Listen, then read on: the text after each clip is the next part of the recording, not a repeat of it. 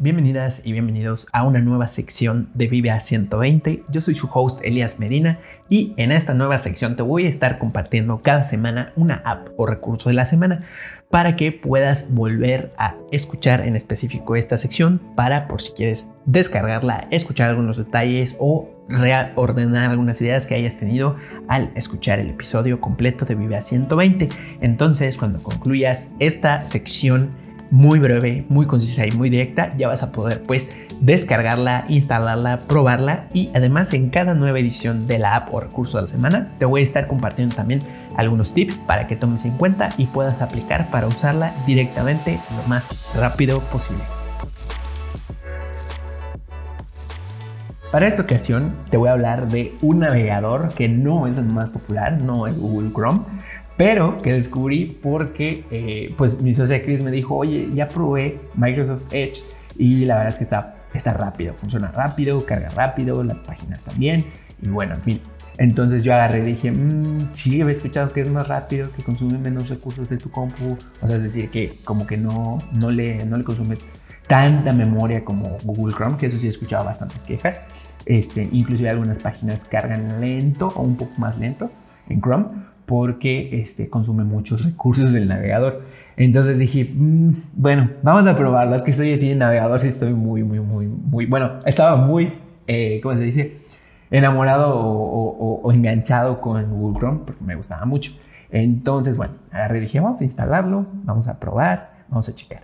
Y bueno, lo primero que fue lo que, lo que me encantó y que fue en específico ahorita me está sirviendo mucho para el podcast, en varios de los links y recursos los estoy guardando en las colecciones que trae este Microsoft Edge.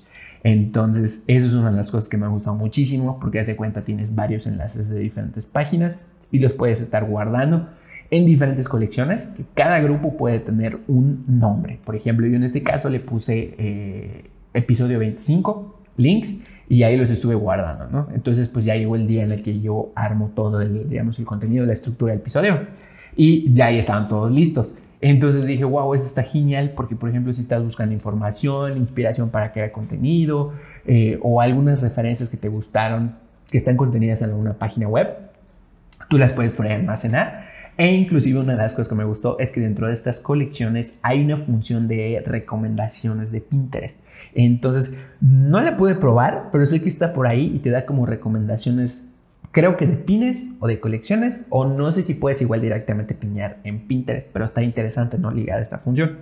Y lo otro que me gustó también, que esto sí es un cambio que no he visto en otros navegadores, es, eh, como se dice, el control de los rastreadores de publicidad. Entonces tú por ahí puedes configurarle para que no, no te salgan tantos anuncios, este, puedes configurarle tu nivel de privacidad, o sea, este, de que no te sigan, digamos, los, los anuncios. Y está súper, súper, súper genial. Y además, una de las cosas que más me gustaron de este navegador es que combina lo mejor de dos mundos. Porque, por ejemplo, por lo cual yo no me decidí quitarme de Google Chrome, es porque en Google Chrome, pues te digo, hay varias extensiones que le añaden nuevas funciones al navegador y que son súper útiles. Por ejemplo, bloqueadores de publicidad.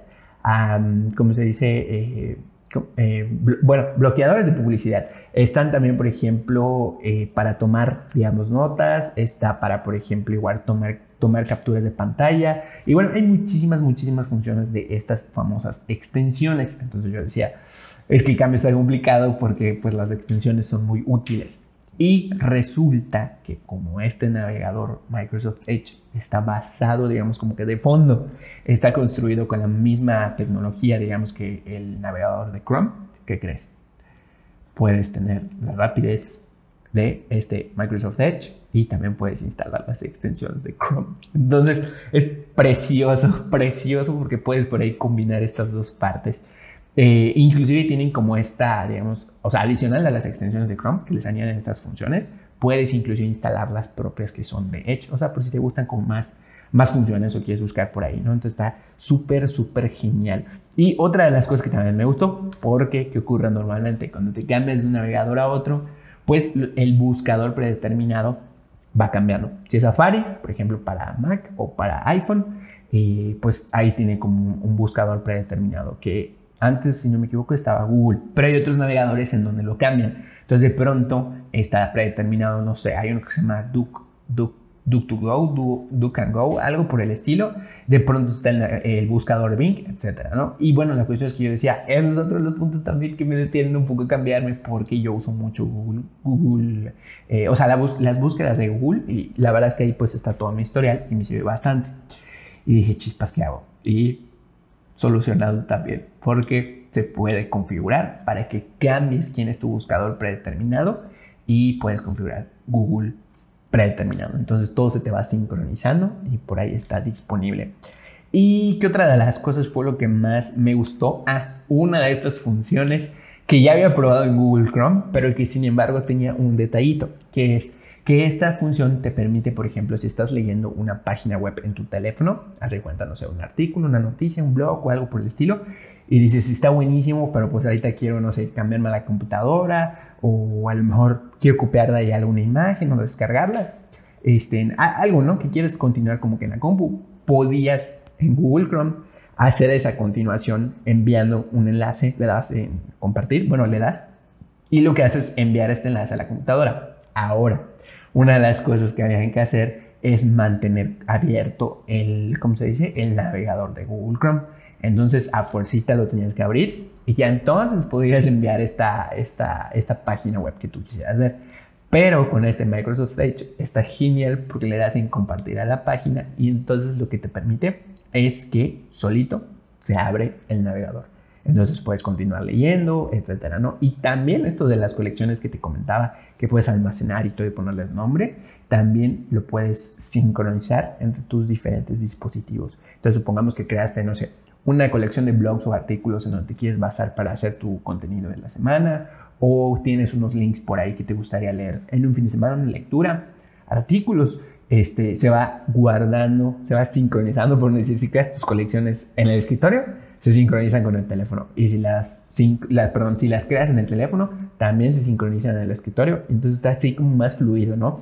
Puedes cambiarte entre tu teléfono y tu computadora de escritorio o tu laptop y listo. Entonces, bueno, pues por eso me he intentado muchísimo este, este navegador. La verdad es que soy en algunas aplicaciones como en esta que es un navegador para mí es sumamente importante porque pues ahí se guarda mi historial de búsqueda, las páginas, pues los accesos a las, a las contraseñas, etcétera, ¿no? Y para mí sería muy complicado cambiarme de navegador, pero pues ya, finalmente lo hice. Me llevó algún tiempecito, la verdad es que sí, el tiempo no te lo voy a negar, pero sí siento que, o sea, de plano, más rápido sí es, más fluido el trabajo entre móvil y el escritorio o la compu, igual, es súper más fluido. Y de hecho, te comentaba, lo que me gustó, pues es que puedo configurar mi buscador predeterminado, que en este caso es Google, y también puedo generar esto de las colecciones. Entonces está súper útil para guardar contenido, para inspirarte y guardar blogs, artículos que quieres leer en un fin de semana, etcétera, ¿no? Y pues bueno, esta es la app o recurso de la semana. Espero que te sea muy útil. Y si te animas a cambiarte a Microsoft, que por cierto, Microsoft, por favor, mándame por ahí un pago por esta promoción. Ah, es cierto. Este, si te decides cambiar a este navegador, pues cuéntame por ahí para que yo sepa igual, ¿no? A ver de qué, pues cómo te funcionó, si te parece bueno, si no te pareció bueno, etcétera, ¿no?